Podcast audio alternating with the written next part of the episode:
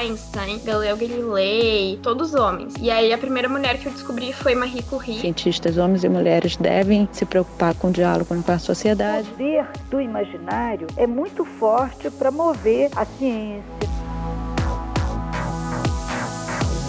Mulher faz ciência.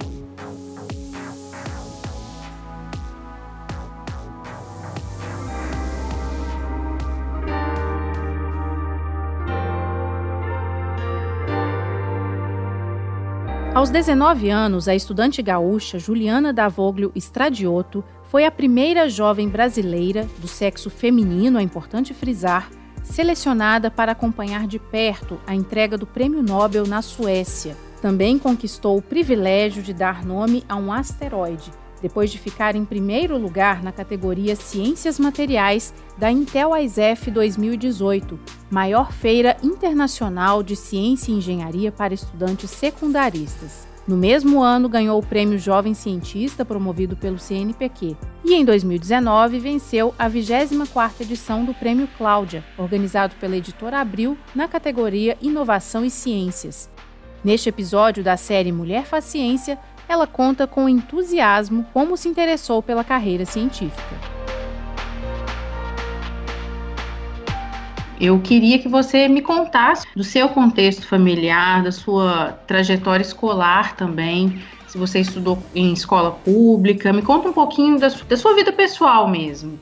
Então, eu tenho um irmão mais velho, ele tá fazendo engenharia elétrica agora aqui na Universidade Federal do Rio Grande do Sul. Então, eu moro só com a minha mãe, ela é professora de português numa comunidade rural aqui de Osório, que é onde eu vivo desde que eu me conheço por gente. Então, Osório é uma cidade pequena, uh, tem 45 mil habitantes no interior do Rio Grande do Sul. E aqui eu sempre estudei em escola pública, então durante meu ensino fundamental eu estudei numa escola estadual, que é a General Osório, e depois, quando eu estava na oitava série, agora no ano, eu fiz o processo seletivo para entrar no Instituto Federal. E aí, uh, durante meu ensino médio, eu estudei no Instituto Federal do Rio Grande do Sul, campus Osório, onde eu fiz curso técnico em administração junto com o meu ensino médio. E o que é que te levou a escolher esse curso especificamente? Então, eu não sabia muito bem o que eu estava fazendo, nem sabia direito o que, que era um técnico quando eu estava me inscrevendo, eu tinha 13, 14 anos, então minha dimensão sobre isso não era muito grande. E aí, quando eu fui fazer a inscrição, eu tinha duas opções. Ou eu fazia curso técnico em administração, ou eu fazia curso técnico em informática. E aí, uh, eu já tive uma ideia muito preconceituosa a respeito de mim mesma, inclusive do curso, de que eu não seria capaz de fazer informática e de informática era coisa para menino.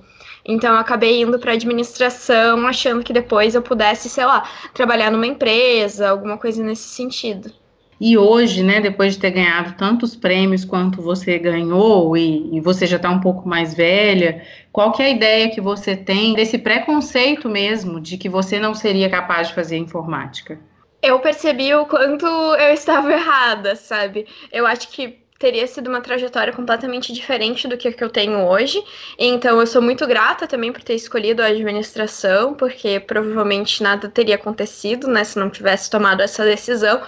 Mas essa semana mesmo eu tive a oportunidade de me envolver um pouco mais com robótica e programação, e aí eu descobri que, na verdade, eu consigo sim fazer isso, sabe? Se eu quiser me aventurar e uh, descobrir mais sobre a área, a gente, nós mulheres, somos capazes de fazer tudo que a gente quiser.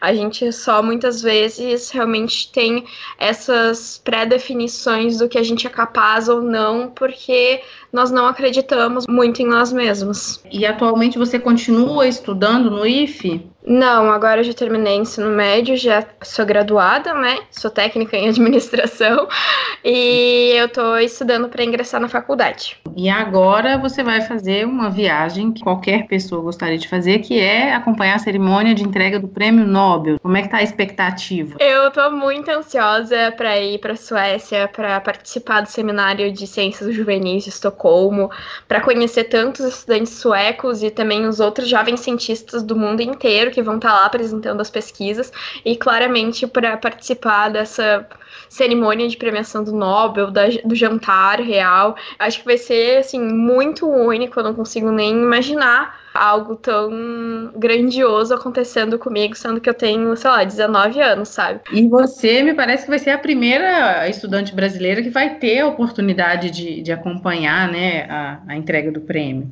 Eu consegui e participar desse seminário em Estocolmo, que é o Stockholm International Youth Science Seminar, porque eu participei da Mostra Tech, que é a Mostra Internacional de Ciência e Tecnologia, que acontece aqui no Rio Grande do Sul, em Novo Hamburgo, promovida pela Fundação Liberato. E aí eles têm uma vaga para um brasileiro ir representar nosso país lá e apresentar a pesquisa dele, enfim. Isso está acontecendo, acho que há cinco anos. Então, esse vai ser o quinto ano que alguém aqui do Brasil vai ir para esse evento, né, que é esse seminário super grandioso para jovens cientistas. E nos outros anos foram só meninos que participaram. Então, eu estou sendo a primeira menina a ir participar do seminário. E ao mesmo tempo em que eu fico muito honrada, eu também fico muito triste, porque eu espero que daqui para frente cada vez mais meninas possam sim ocupar os espaços que elas quiserem, sabe? Você também ganhou o prêmio Jovem Cientista aqui no CNPq e na sua premiação você dedicou seu prêmio à sua professora do IFE. Ter uma professora mulher fez com que você se sentisse mais à vontade nessa iniciação na carreira científica? ter tido a professora Flávia na minha vida foi, assim, algo extraordinário.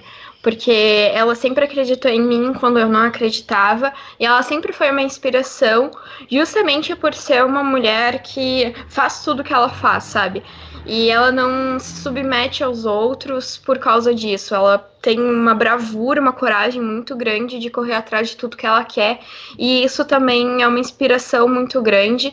Sem falar que uh, nessa questão de relação entre orientador e estudante, para mim foi algo muito especial poder ter uma orientadora mulher me ensinando uh, as práticas de pesquisa que eu nem conhecia, nem fazia a mínima ideia, e aí ela foi realmente uma pessoa muito importante na minha trajetória. E eu acho até meio engraçado, né? Sou meio clubista, porque as pessoas que eu mais admiro são todas mulheres. Tem algum nome especial que você se lembra? Alguma mulher cientista que você admira? Me inspiro muito na minha mãe, porque acho que ela é muito guerreira. Uh, na professora Flávia, que foi algo, uma cientista que eu tive um contato muito próximo e pude descobrir esse mundo ao lado dela eu sempre imaginei que cientistas eram só homens, porque durante todo o meu ensino fundamental e, tipo, até o segundo ano do ensino médio, eu só escutava sobre homens fazendo pesquisa, Einstein, Galileu Galilei, uh, Pasteur, todos homens. E aí a primeira mulher que eu descobri foi Marie Curie, mas hoje em dia eu tento descobrir e me adaptar muito sobre as mulheres cientistas que eu estou uh, lendo, né? E uma que eu descobri no início desse ano foi a Gertie Corey, e eu acho ela simplesmente, tipo, incrível o que ela descobriu. Assim, e é bem na área de bioquímica. Ela fez a descoberta do uh, glicogênio, né? Da parte bioquímica do glicogênio. E é muito, muito incrível. Ela ganhou um prêmio Nobel também. Uhum. E derrubou várias portas. Para mim, ela é muito inspiradora. Eu li vários livros sobre mulheres na ciência e tentei me adaptar bastante, sabe? E me atualizar, porque realmente não é uma coisa que a gente aprende na sala de aula. Então, a gente tem que correr atrás por fora, né? Infelizmente. As suas pesquisas, né? Você trabalhou. Primeiro, você é, pensou num filme plástico produzido a partir da casca do mamá, e depois você criou um material a partir da casca da macadâmia. Como é que você chegou a essas matérias-primas, né, e aos produtos que você desenvolveu? Tudo começou porque no meu primeiro ano do ensino médio eu fiz um projeto para auxiliar os agricultores locais aqui do litoral norte gaúcho. Então era um projeto em que eu era voluntária com os agricultores familiares. E aí quando eu fazia as visitas para eles, eu percebi o quanto que eles geravam de lixo depois do processamento dos frutos. E aquilo me incomodou muito, porque se eles já estavam gerando muito lixo, imagina numa escala assim mundial. E o que, que a gente está fazendo com esse lixo orgânico? A gente está só colocando fora? Será que a gente não pode fazer alguma coisa diferente com isso? Será que eu não consigo ajudar eles a terem outra solução para esse problema além de descartar? E aí foi assim que eu comecei a querer me envolver com ciência. Então comecei usando a casca do maracujá e tentava uh, procurar alternativas para o uso dela. E aí que surgiu o filme plástico biodegradável da casca do maracujá. E uma coisa que eu quis fazer com esse plástico foi justamente retornar ele para a parte da agricultura, já que eu estava pegando insumo aqui dos agricultores. E aí eu fiz uma embalagem para mudas, que é justamente com o plástico biodegradável da casca do maracujá. E aí, por ser biodegradável, tu pode implantar a muda no solo junto com o plástico que ele vai se degradar. Depois disso, então, eu comecei a desenvolver outra pesquisa também com maracujá, que foi usando a semente do maracujá, principalmente, para remover corantes de efluentes uh, industriais, têxteis. Então, era para remover a coloração da água e fazer com que ela ficasse dentro das normas uh, adequadas, né, para tratamento de efluentes. E aí eu consegui, então, remover até no, mais de 99% do corante que tinha no efluente têxtil coletado diretamente da indústria usando a semente do maracujá. E depois disso eu passei para macadâmia, porque eu e a professora Flávia tivemos contato com um professor do Espírito Santo, que é o professor Tiago, do Instituto Federal do Espírito Santo Campo São Mateus, e aí ele disse que queria que eu usasse a casca da noz macadâmia para fazer a mesma coisa que eu estava fazendo com a semente do maracujá, para fazer esse processo de remoção de contaminantes de água.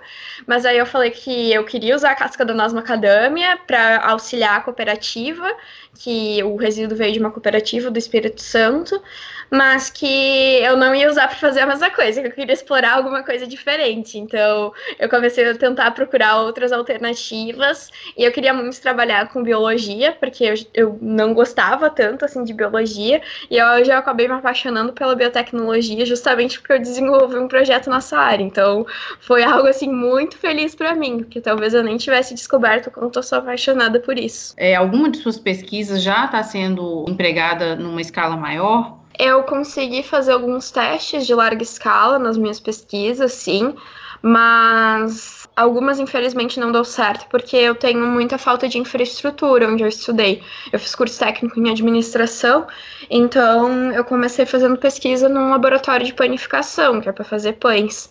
E aí tudo sempre foi muito improvisado para as condições que eu tinha, né? Mas eu tenho cada vez mais interesse em estudar assim a viabilidade econômica de uh, escalonar isso e pretendo continuar fazendo isso na faculdade, com certeza.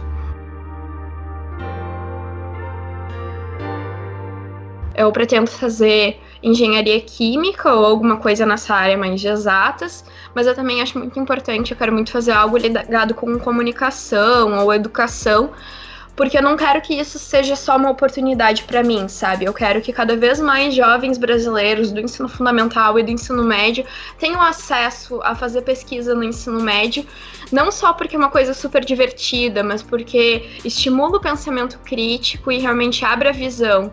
E eu tenho atuado em várias linhas para tentar fazer com que isso seja possível. Então, hoje eu trabalho numa ONG, que é a Associação Brasileira de Incentivo à Ciência, uh, em que a gente atua em todas as regiões do Brasil, é uma ONG nacional. Eu atuo como coordenadora uh, da Abric Aluno, que é para os alunos. E aí eu fico muito grata, assim, eu faço palestra em escolas públicas aqui da minha cidade para tentar transpassar isso um pouco para outros estudantes. E eu também tenho uma, uma iniciativa que eu fundei, que é o Meninas Cientistas, que é justamente para postar histórias inspiradoras de outras meninas que fizeram pesquisa no ensino médio, para mostrar que isso não é só coisa de, sei lá, gente que tá morta ou então de gente que tá na universidade, sabe? Eu acho que ter representatividade é muito importante. Este foi um dos episódios da série Mulher Faciência, com produção e apresentação de Alessandra Ribeiro. Os trabalhos técnicos são de Luísa Lages. Não deixe de conferir os outros episódios e também os dois volumes do e-book Mulher Faciência. O conteúdo está disponível no site minasfaciência.com.br. Este é um projeto financiado pela FAPEMIG, a Fundação de Amparo à Pesquisa do Estado de Minas Gerais.